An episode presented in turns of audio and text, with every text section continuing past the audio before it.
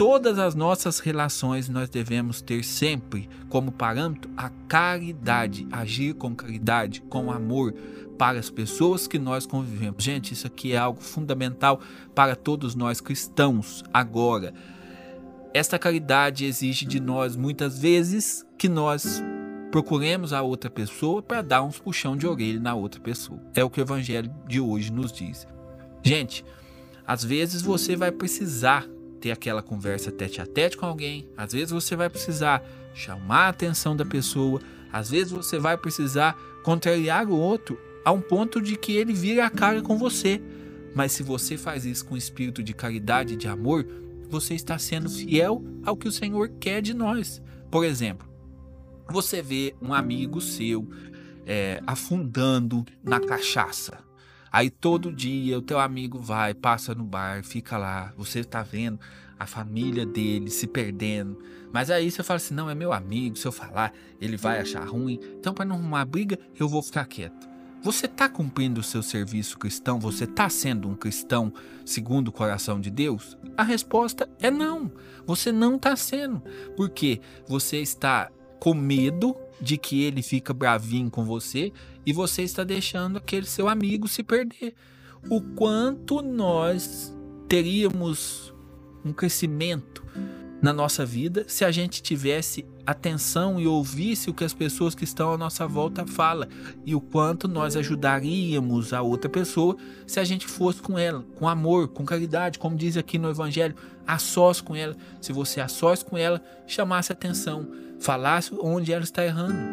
Nós não podemos, em nome da caridade, ficar fechado em nós também.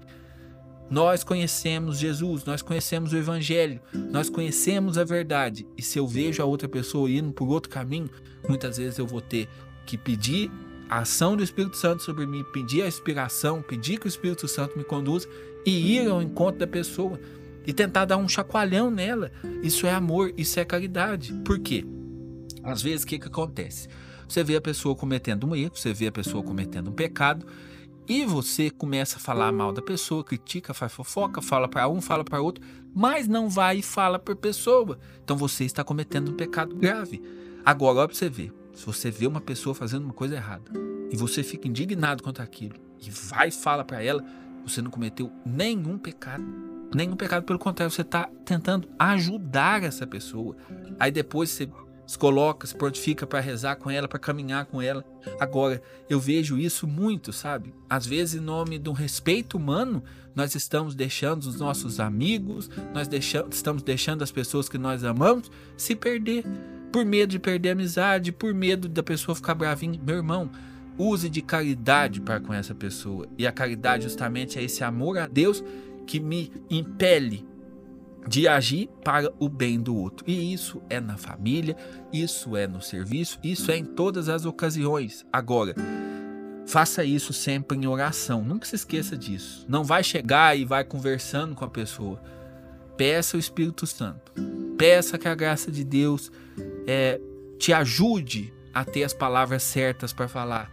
Peça a inspiração que vem do alto e haja não somente guiado por si próprio, mas haja guiado por Deus. Agora, a caridade te impele, te impele a ir ao encontro do outro, te impele às vezes a contrariar o outro. E não se estresse. Se a pessoa ficar brava, se a pessoa é, revoltar com você, o que importa é você ter o coração reto e você ter no coração essa certeza. Eu falei pro bem da pessoa.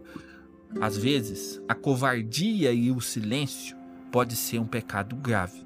Nunca se esqueça disso. Então, façamos o nosso dever de cristãos, agindo sempre com caridade, com amor, mas sem nunca deixar de lado a verdade, sem nunca deixar de lado os riscos que viver a fé católica nos traz. E às vezes, perder uma amizade pode ser até um risco. Não estou falando para você ser aquele chato que fica enchendo o saco toda hora. Estou falando para, com caridade, em oração.